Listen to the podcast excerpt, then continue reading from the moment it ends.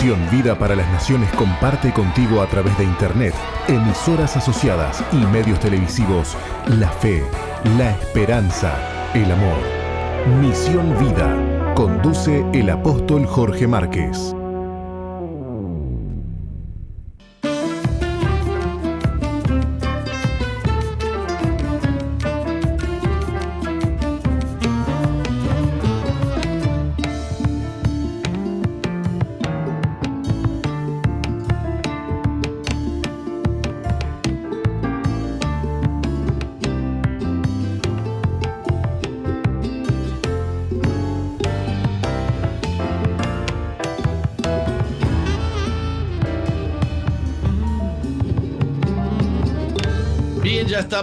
De vuelta, ¿eh? Ya estamos de vuelta. Estamos. Ay, ¿dónde estoy yo? ¿Dónde me estás? Quiero, me quiero ver. Eh, se me. No sé. Se me perdió mi señal. Se me perdió. Ay, ay, ay, ay, que me ayude Jesús de, de Nazaret. A ver. Sí, será acá. A ver si sale. A ver si salgo. Socorro. Te puedo, mientras tanto, yo, nosotros te estamos viendo, mientras tanto te puedo dar una pregunta que hicieron a través del WhatsApp. Se me fue la señal acá. ¿Me escuchás? el, el cuadro se me salió. Sí, sí, sí, sí. Dice, soy Eduardo, tengo una pregunta para el apóstol. ¿A quién engaña Satanás cuando sea suelto nuevamente eh, al fin del milenio, siendo que ya estamos con un cuerpo glorificado? Ah, linda pregunta, ¿no? Cuando el Señor viene en las nubes y se lleva a su iglesia, y esa es la primer resurrección, acá en la tierra quedan las naciones. Queda un resto de gente que no es llevada al cielo y que no son salvos, que serán gobernados por Cristo en el milenio. ¿A vos te queda claro lo que estoy diciendo? La gente, ¿qué gente? La que la que no fue arrebatada. No, los condenados no son condenados inmediatamente. Este, hay muchos que caen bajo el juicio de Dios, pero eh, Cristo se lleva a su iglesia y en el planeta Tierra queda gente. Claro, pero y, después, y, y esa gente que vos- cuando vos decías eh, que sufrirá la ira de Dios, cuando, cuando venga Cristo por la iglesia, habrá quien sufrirá la ira de Dios. Imagínate que la gente que queda aquí abajo en la Tierra Mm, queda a merced del poder satánico, el Espíritu Santo eh, deja de, de- de operar porque el Espíritu Santo opera en los creyentes, sí, entonces hay un caos. Cristo viene a establecer su gobierno milenario y dice la Biblia, gobernará con vara de hierro a las naciones y nosotros, los que fuimos transformados, glorificados, reinaremos juntamente con él en la tierra. Y entonces después de mil años Satanás será eh, dice- suelto nuevamente y engañará nuevamente a las naciones. dice, engañará a uno a los escogidos, ¿no dice así la Biblia? No, no, eh, eso, eso es, eso es el anticristo, eso es, eso es la gran tribulación. No, no, no, no. Esto, eso es, eso es otra cosa. Eso es otra cosa. El, Apocalipsis dice, eh, por allá por el capítulo 20, 19, habla de este tema que no tiene nada que ver con la gran tribulación. La gran tribulación es antes de la venida de Cristo. Ujú. ¿Mm? Bueno, espero que haya alcanzado la explicación. Este, vamos, vamos a este tema que tengo entre manos. Eh, conforme a la fe, dice Hebreos capítulo 11, versículo 13, murieron estos sin haber recibido las promesas. Eh, la fe es, es un estado muy particular, un estado espiritual muy particular, que nos lleva a, por ejemplo, anoche nos eh, decíamos que teníamos que gozarnos. Todavía no estamos en el cielo con Cristo, pero la fe nos lleva a arrebatar de tal manera aquello que Dios dice que sucederá, que como lo, ya lo tenemos incorporado, podemos nosotros en medio de grandes problemas, de grandes dificultades, alegrarnos, porque la fe es la, la, certeza de lo que se espera y es la convicción de lo que no se ve. Cuando yo tengo la certeza, tengo, eh, por decirlo así, la escritura. Compré un terreno lejos, no lo fui a ver, no lo conozco, etcétera, etcétera, pero hice la compra y tramité la escritura. La fe te da la escritura de algo que es tuyo, aunque todavía no lo has visto. ¿Se entiende esto? Sí. Conforme a la fe murieron todos estos sin haber recibido las promesas, pero mirándolas de lejos. Se aseguraron de ellas, las abrazaron y confesaron que eran extranjeros y peregrinos sobre la tierra. Pero ahora anhelan una mejor, es decir, una patria celestial. Por tanto, Dios no se avergüenza de llamar, eh, eh, avergüenza de llamarse Dios de ellos, porque les ha preparado una ciudad. Este pasaje de Hebreos hace referencia a la nueva Jerusalén, hace referencia al cielo nuevo y a la tierra nueva que menciona Apocalipsis capítulo 21. Vayan y léanse no ahora, no ahora, después del programa, ¿eh? Sí. ¿Eh? Sí, sí. Ha notado que hoy en día se habla muy poco sobre el cielo. Estamos muy ocupados aquí abajo. Tenemos muchos problemas aquí abajo. Eh, en cambio, somos bombardeados con mensajes sobre cómo usar nuestra fe para adquirir eh, una casa, eh, un auto rojo, un auto azul, ¿eh? Eh, un gran avivamiento de gente que tiene mucha fe para arrebatar acá en la tierra lo que va a ser desecho, lo que es temporal. pero disfrutar, disfrutar, disfrutar. por ejemplo, la, la fiesta del octavo día que celebramos ayer es una orden de Dios de alegrarse. Y los judíos dicen que es para ellos el día más gozoso del año. El próximo avivamiento, dijo un conocido maestro, será un avivamiento financiero. Vos, Dios va a derramar bendiciones financieras sobre todos los creyentes. Va a llover la plata, mire. Si usted tiene fe, usted va a tener dólares cualquier mensaje sobre la muerte, sobre la condenación, sobre el perdón de los pecados, ay, suena agresivo, suena feo, suena duro, la sangre de Cristo. Mm, intentamos ignorar, intentamos que la gente, el otro día hay un chico que me dijo, mm, me fui de Misión Vida, mire, yo no me sentía cómodo acá. Este, mm, me, fui a la otra iglesia, a la, a la iglesia fulana de tal, allí sí me siento cómodo. Eh, los creyentes buscan dónde sentirse cómodos, como si el reino de los cielos sea, eh, eh, como si el reino de los cielos tiene que ver con mis deseos y mi voluntad. Somos guerreros de Dios, estamos para hacer la voluntad de Dios, estamos en el mundo para pagar el precio que haya que pagar por conquistar la tierra que Dios nos ha dado. Este, Hemos abarrotado nuestras vidas con cosas materiales que estamos atascados.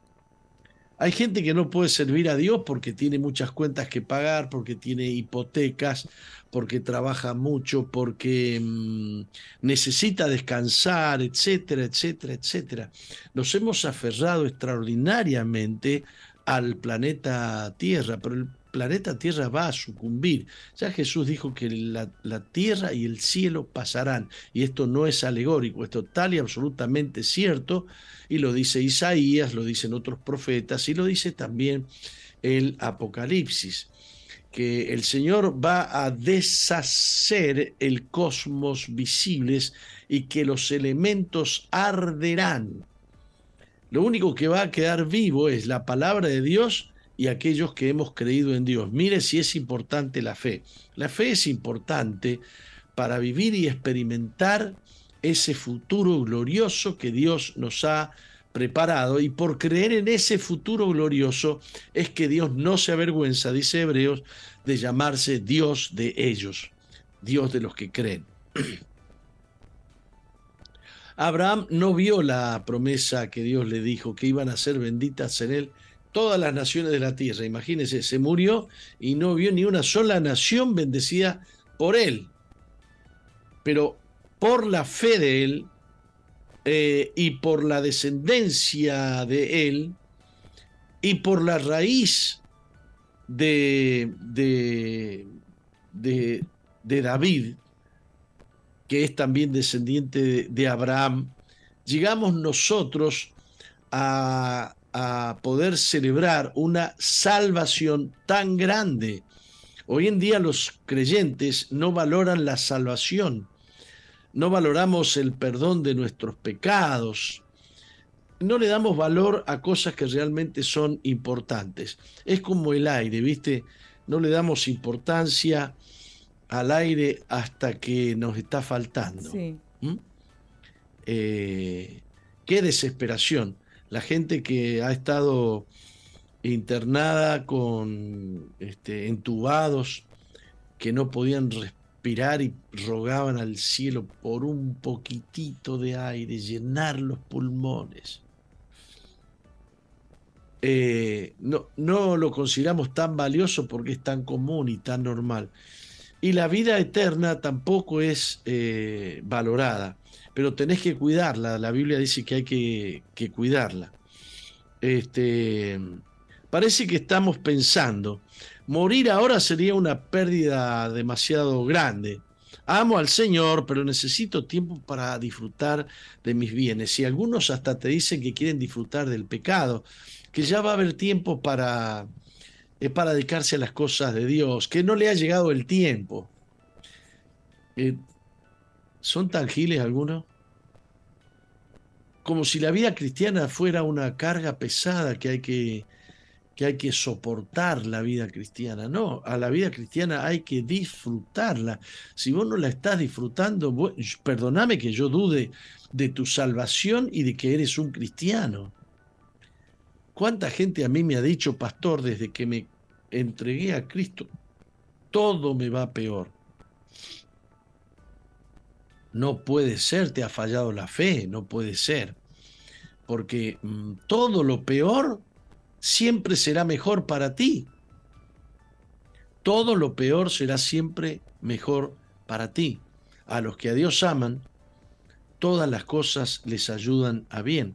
Así que la tentación eh, eh, es un tema que voy a tratar hoy en la reunión que tengo con los líderes de la iglesia, la tentación lejos de ser un motivo de aflicción, viste que te viene, dice que somos tentados de nuestra propia codicia, de los deseos que tenemos nosotros adentro.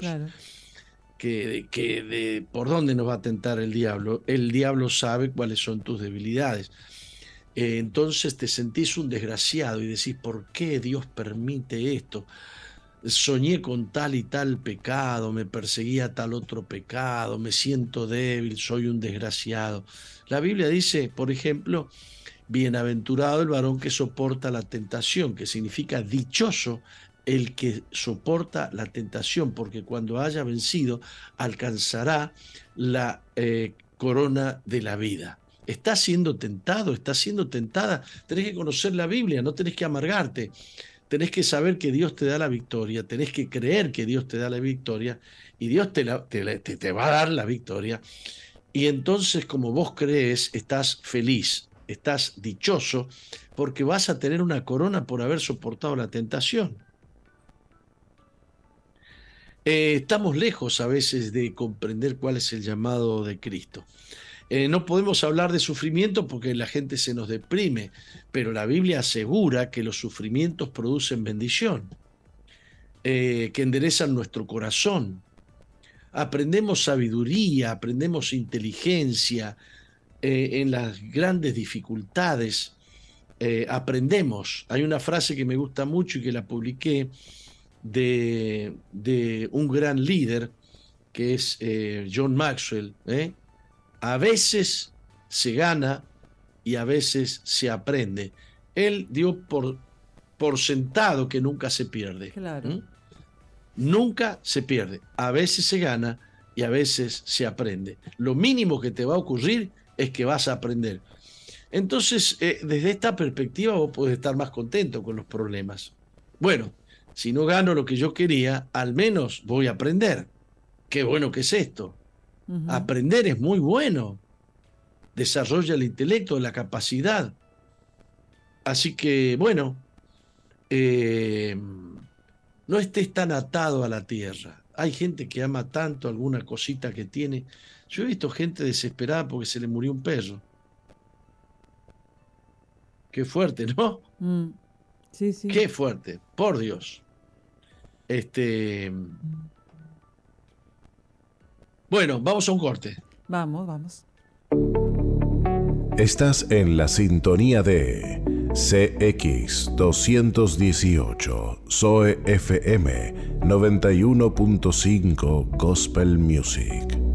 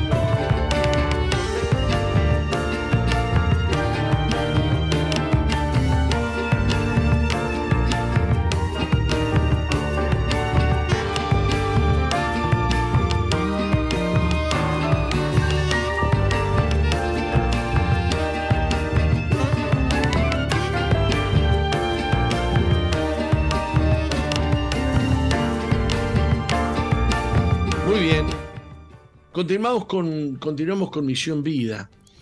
Bueno, resulta que yo he, dado enseñanzas muy claras, llevo ya varios años dando enseñanzas acerca de la segunda venida de Cristo, de la gran tribulación, de la tribulación.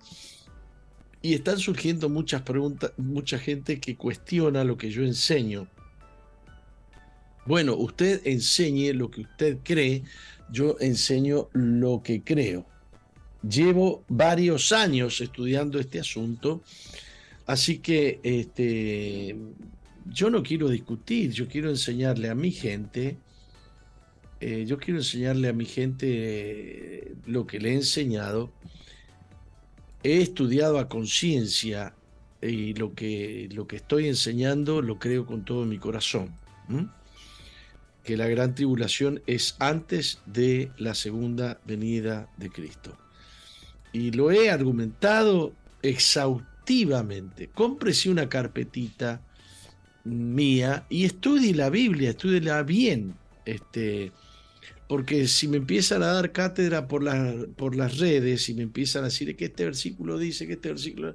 Eh, yo los conozco a todos los versículos, así que no, no, no, no, no sean problemas. Si usted no quiere creer lo que yo enseño, está en todo su derecho. Usted enseño lo que usted cree, yo enseño lo que creo. ¿Me escuchó Roxana usted? Sí, sí, tal cual, sí. ¿Usted cree lo que yo enseño? Eh, claro, claro, sí. Sí, eh, a ver. Bueno, eh, pero si tiene alguna duda, póngase a leer la Biblia bien. Claro, sí, sí, sí. Y bueno, igual de todas maneras, este, cuando hay alguna duda que no sea en, en, en términos o en tonos de contra refutar lo que vos estás diciendo, sino porque uno no entiende, claro que uno lo tiene que preguntar, ¿no? Por supuesto, por supuesto. Pero hay gente que quiere que yo enseñe lo que ellos dicen que, que, la cosa es como ellos dicen, ¿me está entendiendo? Yo estoy muy seguro de lo que estoy enseñando. Yo creo que la gente que está preguntando es porque está medio entreverada, ¿no? Eh, acerca de cosas que como que eh, no la logran entender. Por lo que, por mi, mi percepción, ¿no? Claro. El fundamento, el fundamento está en, Mateo capítulo 24. Mateo eh, capítulo 24 muestra cronológicamente cada suceso después de cada suceso. Es decir, antes hay un suceso, a continuación hay otro suceso, y utiliza el, eh, el, el capítulo 24 de Mateo este, mm, pronombres, eh, pronombres que mm, indican que lo que va a decir Jesús a continuación va, después, va después de lo que dijo antes. Entonces, eh, yo sigo eso y no me pierdo. Y después, claro, estudié Daniel, estudié el Apocalipsis, estudié profecías, eh, otras profecías. Así que estoy, estoy convencido de lo que enseño. Mm, si me equivoco, el Señor me corregirá, porque el Señor sabe que lo he estudiado a conciencia, he escudriñado las escrituras, las he exprimido y bueno, he llegado a estas conclusiones. Igual de todas maneras, este, es, en, yo creo que en, la, en las redes siguen eh, colgadas las prédicas que has estado predicando acerca de esto, si la buscan. Están todas las prédicas, sí. Pueden, pueden este, tener la Biblia al lado y, ver este, acerca de lo que vos has estado, has estado predicando en estos años. Yo tengo muchos meses eh, invertidos en, en, en estudiar estos temas, ¿no? Sí. También están, creo que en la, en la página de Misión Vida, en misionvida.org, eh, también están subidas estas enseñanzas, creo que, sí, que están ahí también. Muy bien. Bueno, eh, qué importante que es la obediencia, qué importante que es reconocer la voz de Dios, creer la voz de Dios, eh, y accionar, y accionar conforme a lo que Dios dice, ¿no? Em, vamos, vamos a hacer una diferenciación. Eh, mucha, mucha gente viene a la iglesia, pero mm, mucha gente no pone en acción, en obra, bajo fe y obediencia, la palabra que recibe, le gusta el ruidito de la palabra de Dios. Lo escucha, le suena, le da vueltas en la oreja. ¿Usted me está entendiendo lo que le quiero decir? Claro. Pero no pasa de ahí. La Biblia es muy clara, son los hacedores de la palabra y no los oidores de la palabra. Es mucha gente la que tiene, digamos, el oficio de oír pero las bendiciones, las promesas, los resultados no son para los oidores, sino para los hacedores. Si usted viene a la iglesia, venga con una certeza absoluta que va a escuchar palabra de Dios y que va a operar conforme a la palabra de Dios. Son demasiadas las personas que oyen los mensajes y rebota, ¿eh? Rebota, le entra por un oído, le sale por el otro. No sé a dónde va a parar, pero pero es importantísimo que cuando uno oye la palabra de Dios, accione. Cuando Pedro estaba en ayuno buscando el rostro de Dios eh, y Dios le manda una visión, dice, millones se han convertido porque un hombre esperó escuchar la voz de Dios. Pedro permitió que la voz del Salvador llegara a él. Pedro subió a la azotea a orar y le llegó una voz. Así dice la palabra de Dios. Yo le mandé a decir a usted si me podía leer Hechos capítulo 10, versículo 9. ¿Lo tiene? Le leo. Dice así, al día siguiente, mientras ellos iban por el camino y se acercaban a la ciudad, Pedro subió a la azotea para orar cerca de la hora sexta, y tuvo gran hambre y quiso comer, pero mientras le preparaban algo le sobrevino un éxtasis y vio el cielo abierto y que descendía algo semejante a un gran lienzo que atado de los cuatro puntas era bajado a la tierra. Bien, eh, Pedro oyó la, la voz de Dios, inmediatamente supo que había algo fuerte de parte de Dios para él. Dios quería que le vaya a predicar a los gentiles en una primera etapa los, los cristianos judíos creían que el Evangelio era para los judíos. No les había caído la ficha de que Jesucristo es el Salvador del mundo y que Dios es el Dios de todas las naciones.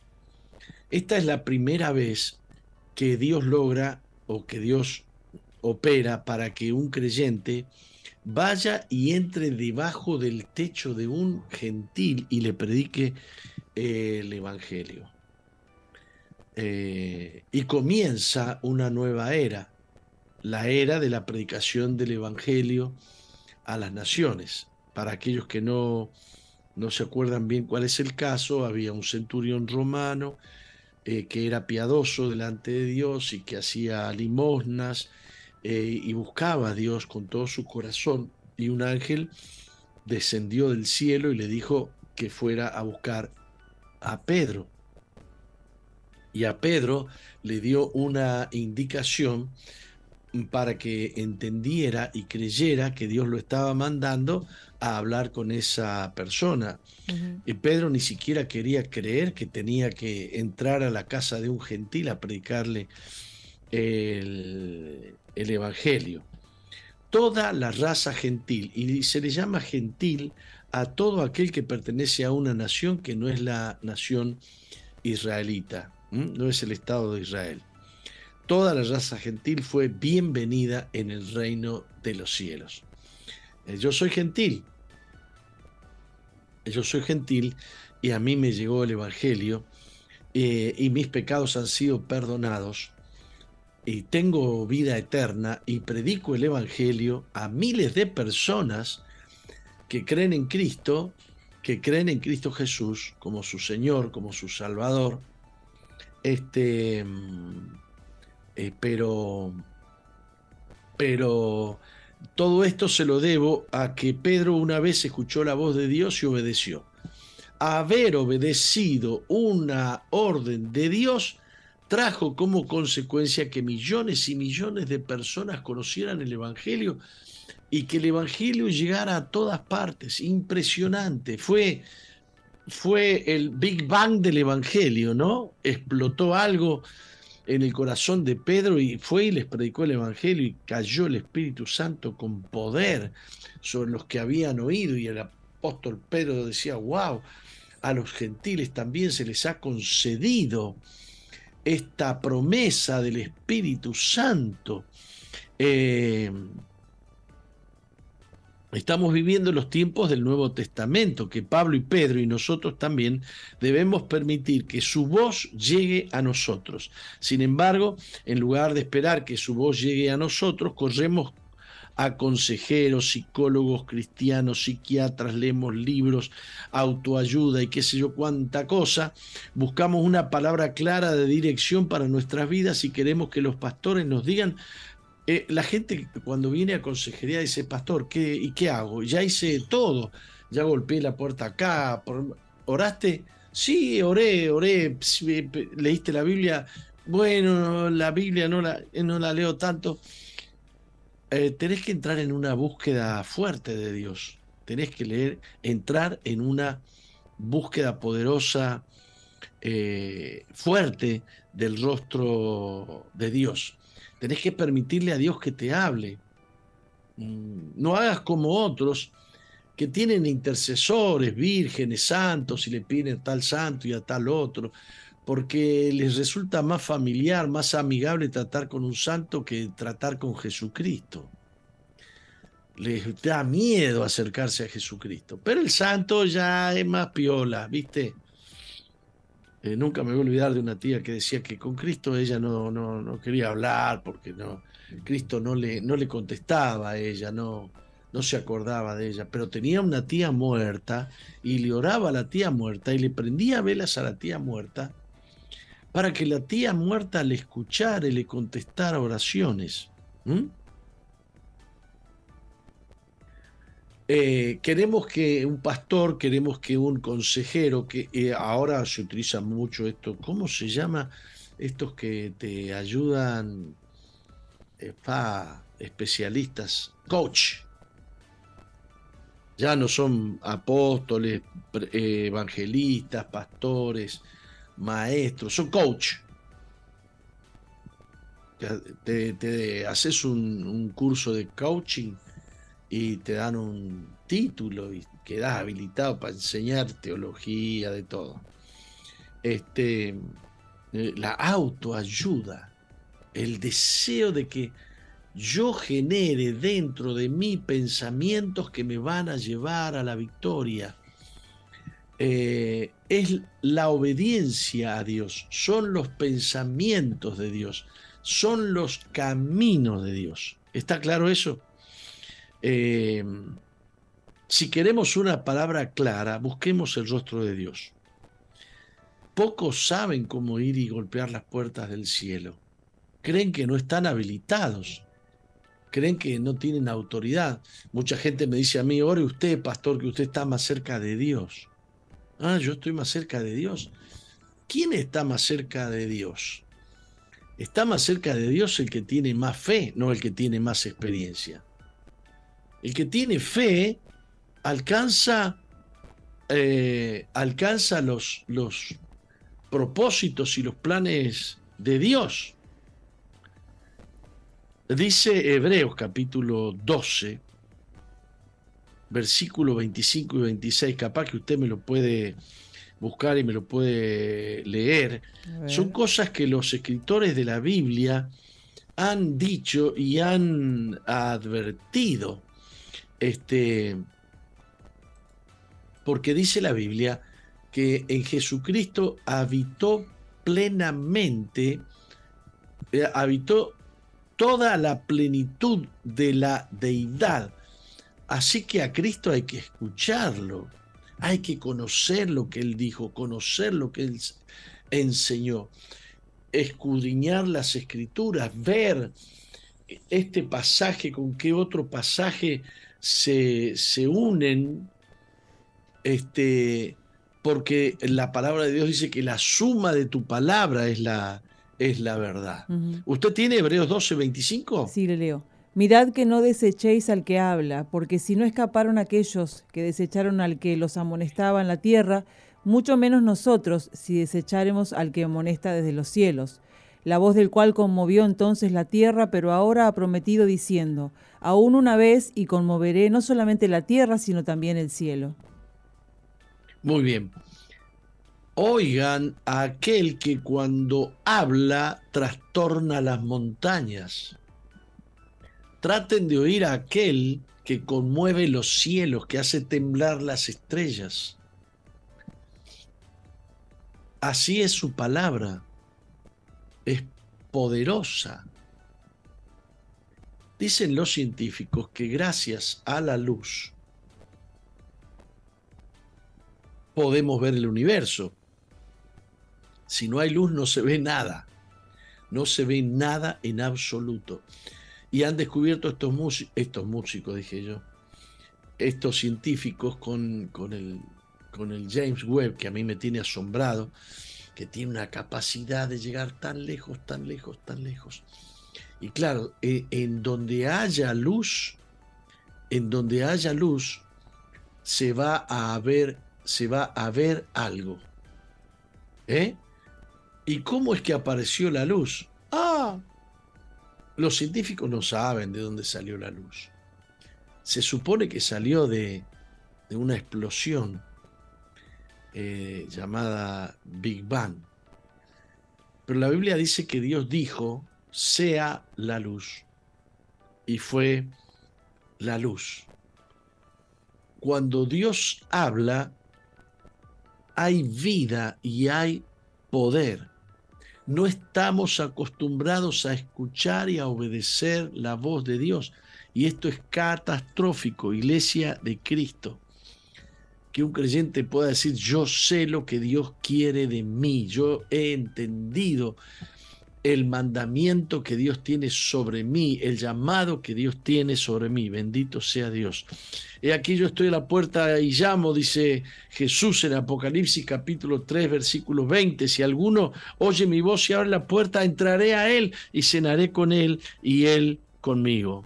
La palabra viva de Dios está diciendo, yo puedo entrar adentro tuyo, abrí la puerta, yo voy a hablar contigo y mis palabras estarán dentro tuyo. Pero mis palabras, dijo Jesús en alguna oportunidad, son espíritu y son vida.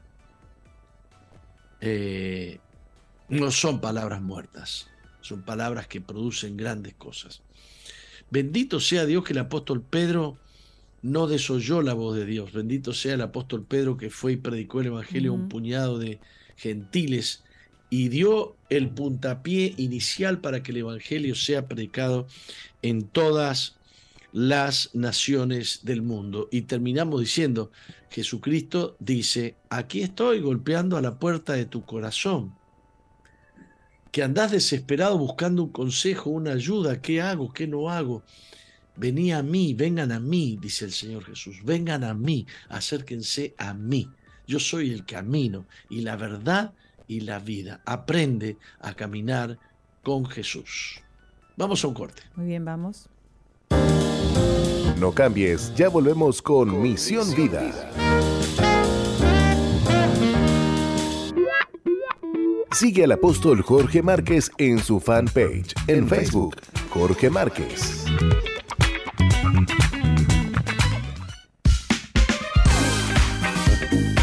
Misión Vida, ahora más 2.0. Interactúa con nosotros en la red, en Facebook, Misión Vida 2.0 o ingresa en nuestro website www.misionvida.org. Ahora, más 2.0.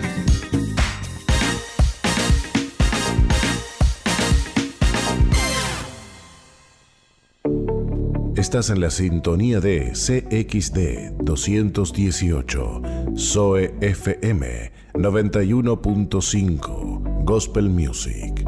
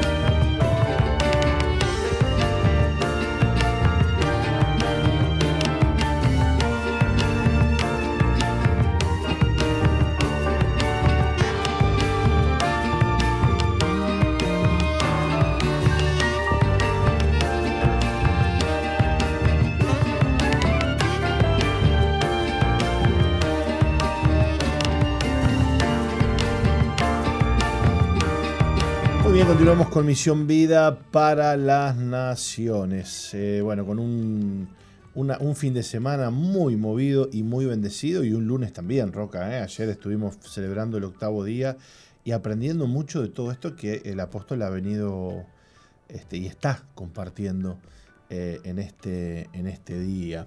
Queremos recordarles que el del 28 al 30 de octubre tendremos encuentro en Veraca. Ya están los días lindos, ya se ha ido el frío, se está yendo, hay un 2x3 algún día ahí que medio que hay que volver al, al, busito, pero este, ya estamos eh, disfrutando de días hermosos y ni le digo el 28 al 30 de octubre, días preciosos vamos a tener en Veraca.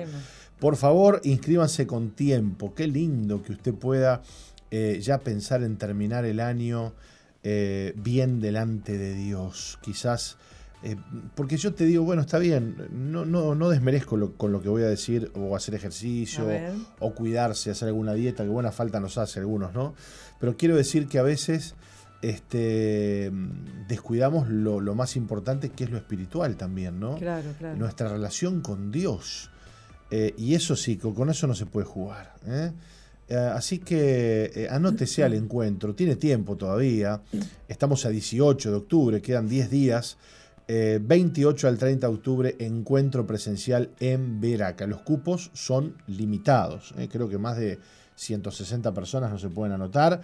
Así que este, anótese. Quizás usted no forma parte de algún distrito, viene a la iglesia, escucha la radio, anda allí. Bueno, qué linda oportunidad para que puedas reconectar con Dios, para que puedas eh, ponerte las pilas con el Señor, restaurar tu comunión, tu relación, que ir a un encuentro. Porque en un encuentro uno se olvida de, o bueno, al menos es lo que debe hacer, ¿no?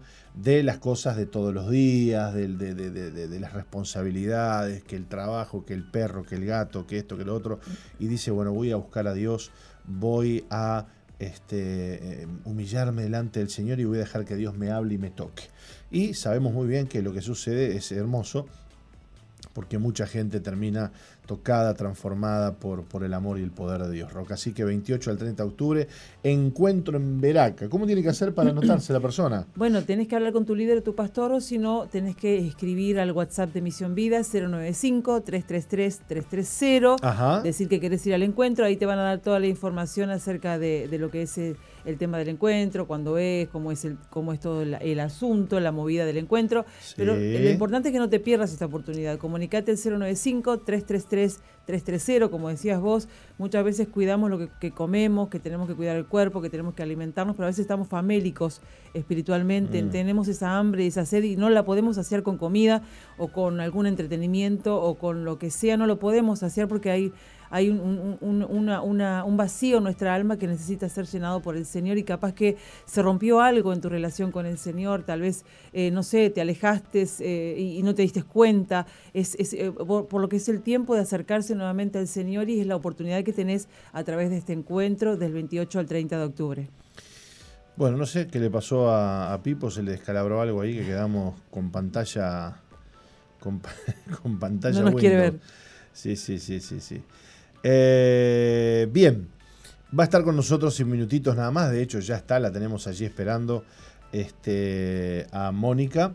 Mónica nos viene a contar su historia, cómo el Señor eh, la ha librado de la soledad, de la culpa, ha encontrado descanso en Dios, a pesar de bueno, tener que lidiar con la enfermedad eh, psiquiátrica de su mamá, que no debe ser fácil pero en Dios todo se puede. Así que vamos a ir a una brevísima pausa y cuando volvamos Mónica va a estar contándonos su historia. Muy bien. No cambies, ya volvemos con Misión, Vida.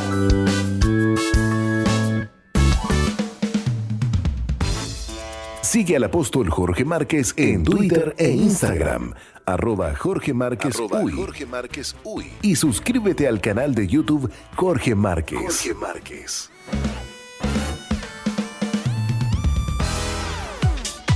MBTV, Televisión para las Naciones. Excelentes contenidos para todo público. MBTV. Ingresa a nuestro website www.misionvida.org y cliquea en TV en vivo. En TV en vivo. Televisión para las Naciones.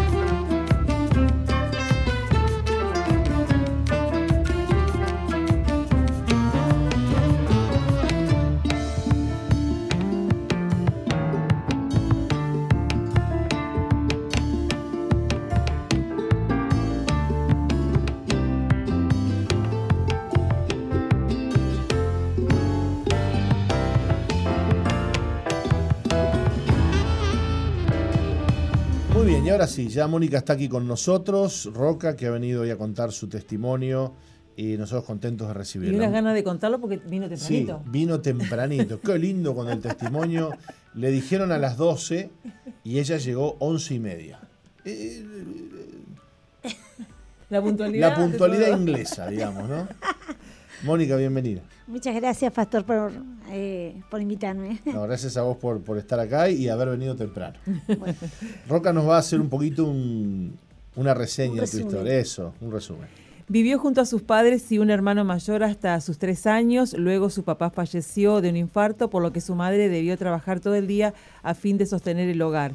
Eran quinteros, por lo que ella y su hermano también trabajaron en el campo desde pequeños. Creció en un ambiente de pobreza, aunque no faltaba la comida, no había ropa, ni abrigo, ni dinero.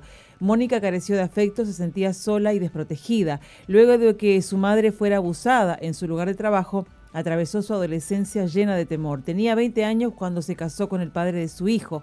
Vivió 25 años sometida emocionalmente a su madre, quien padecía una enfermedad psiquiátrica e intentó suicidarse muchas veces. Mónica se sentía oprimida, culpable y angustiada hasta que, a sus 44 años, su madre falleció. Por un tiempo quedó bloqueada emocionalmente y vacía, pero un día una amiga la invitó a una reunión en casa de familia donde comenzó a concurrir. Allí recibió la palabra de Dios y tiempo después participó de un retiro espiritual.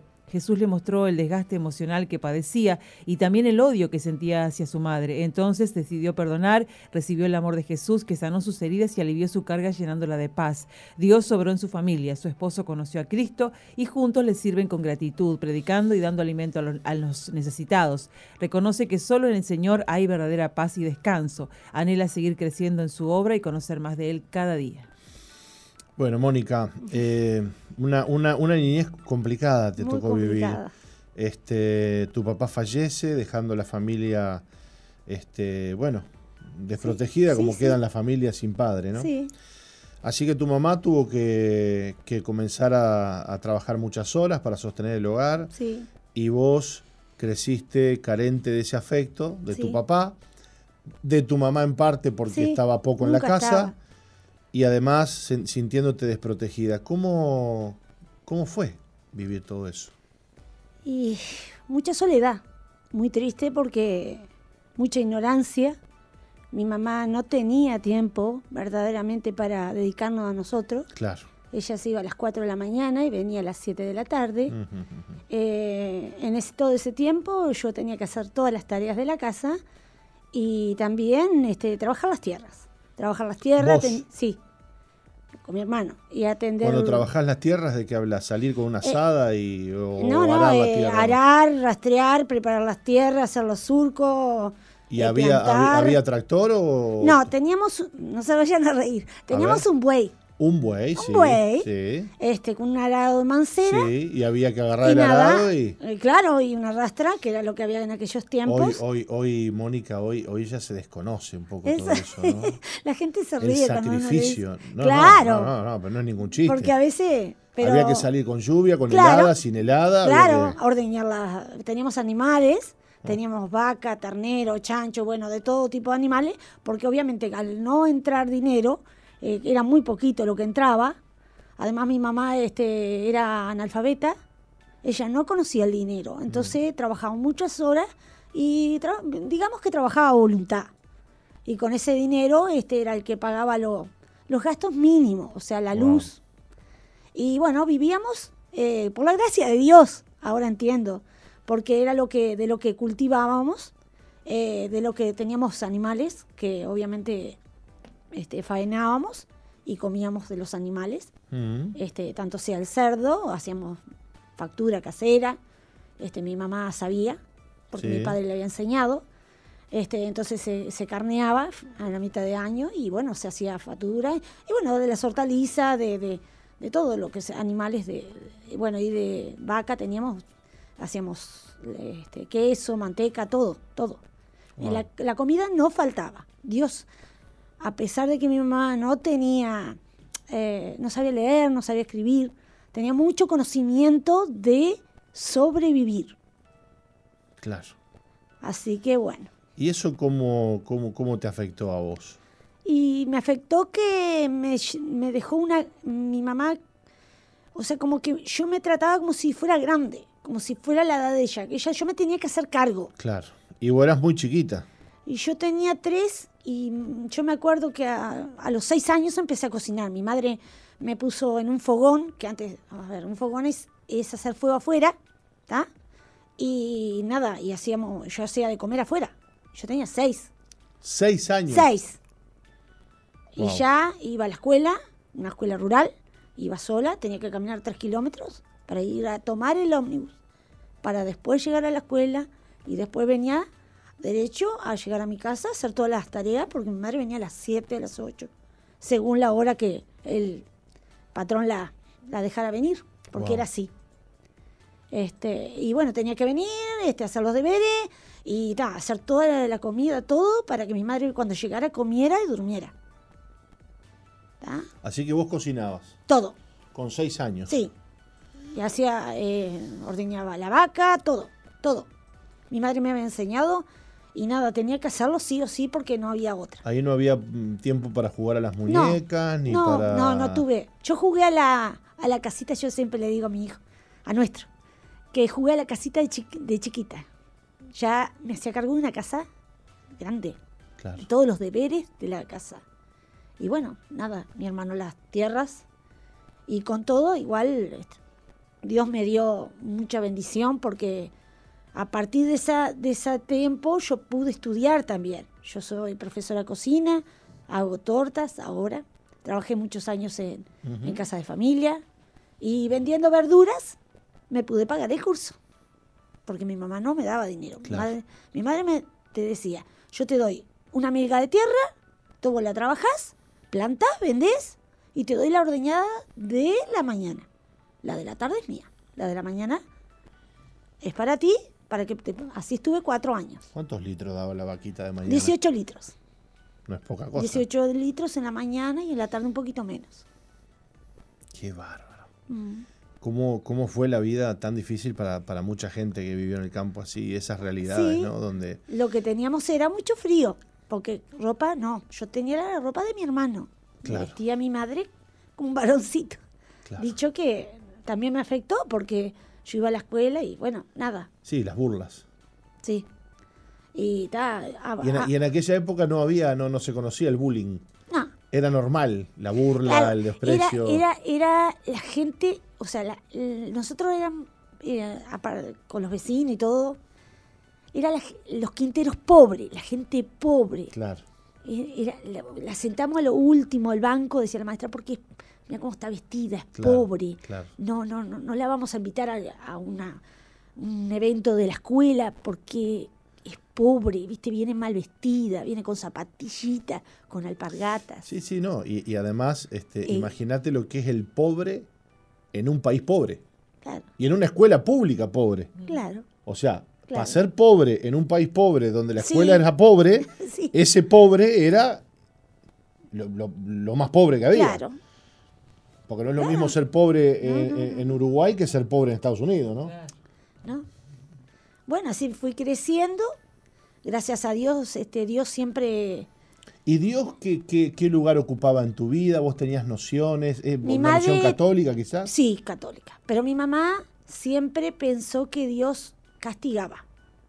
Entonces cualquier cosita que, que yo hacía, que no, no me daba ni tiempo para hacer muchas cosas, pero nada, cualquier cosita, Dios te va a castigar. Y Claro. en eso me crié y, bueno, me casé, hasta el día de hoy estoy casada, hace 34 años, con un hombre maravilloso, Dios me lo puso, es un tremendo siervo, este, que ahora este, trabajamos juntos en la soya, predicamos, este, y tenemos un hijo hermoso de 28 años, y, y ta, nuestro hijo todavía no conoce, pero bueno, eso se lo dejo a Dios.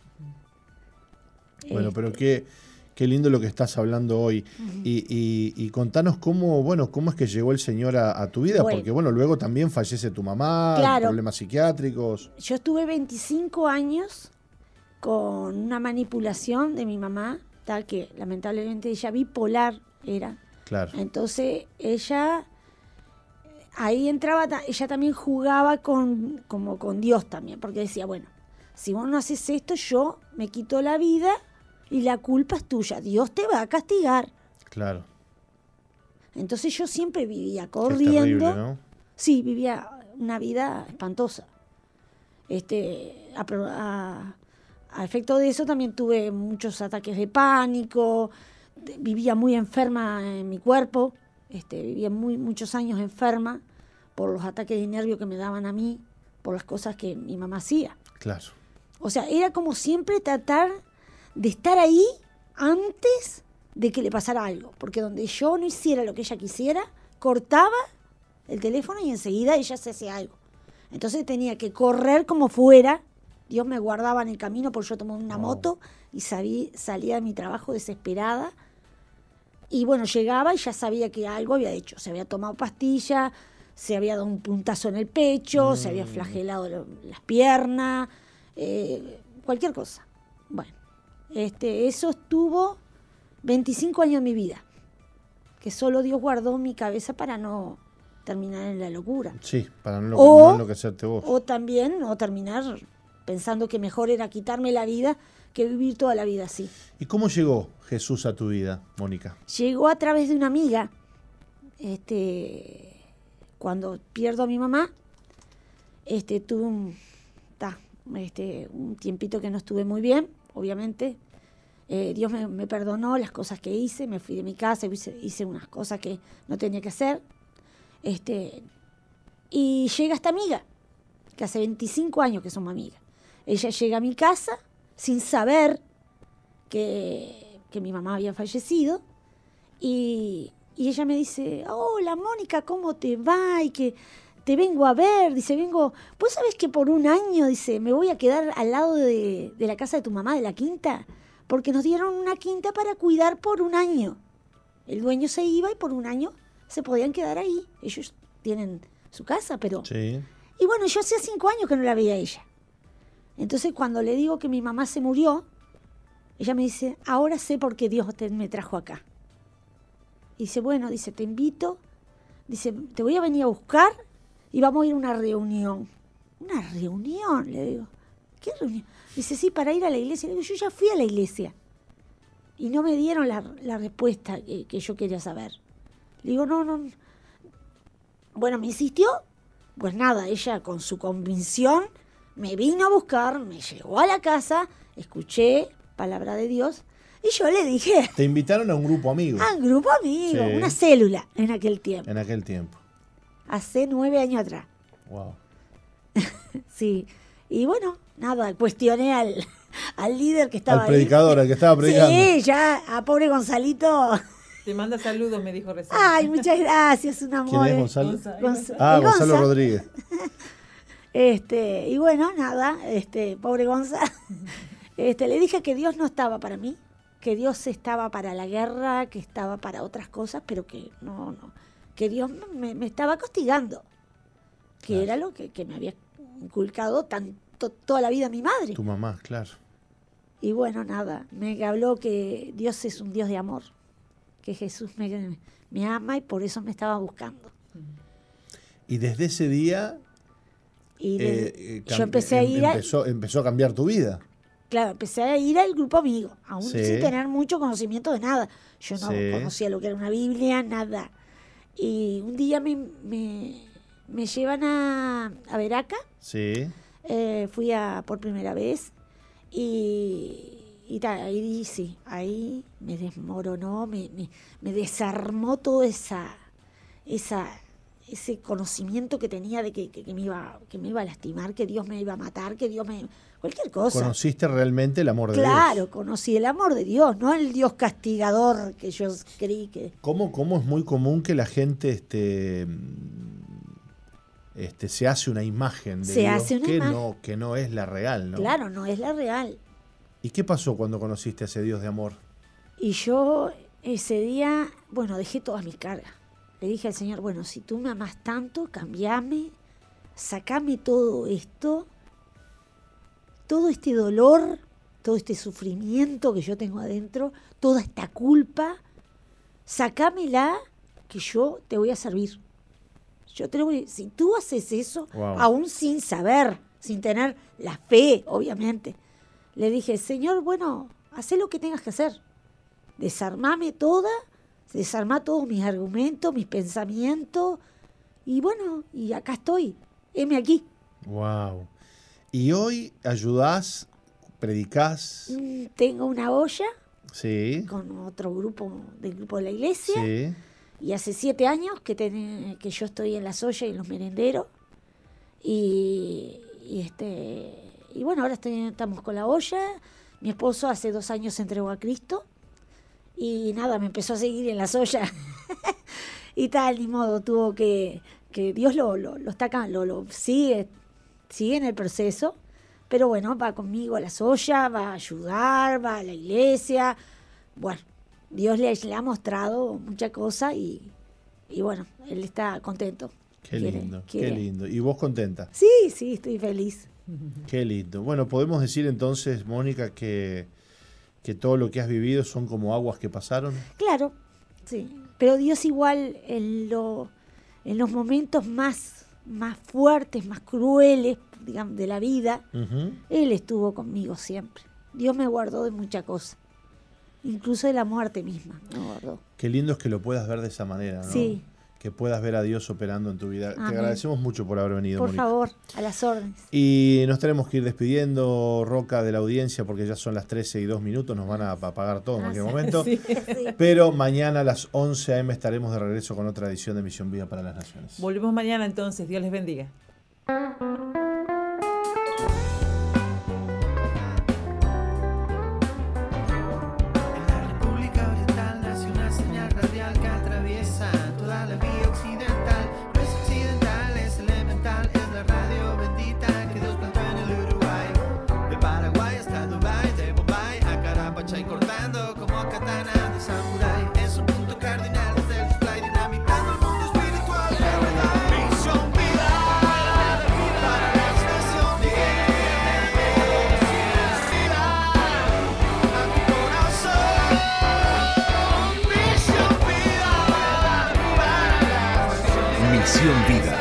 Iglesia que Dios plantó en Uruguay para que juntos alcancemos lo imposible, presentó su programa exclusivo que conduce el apóstol Jorge Márquez.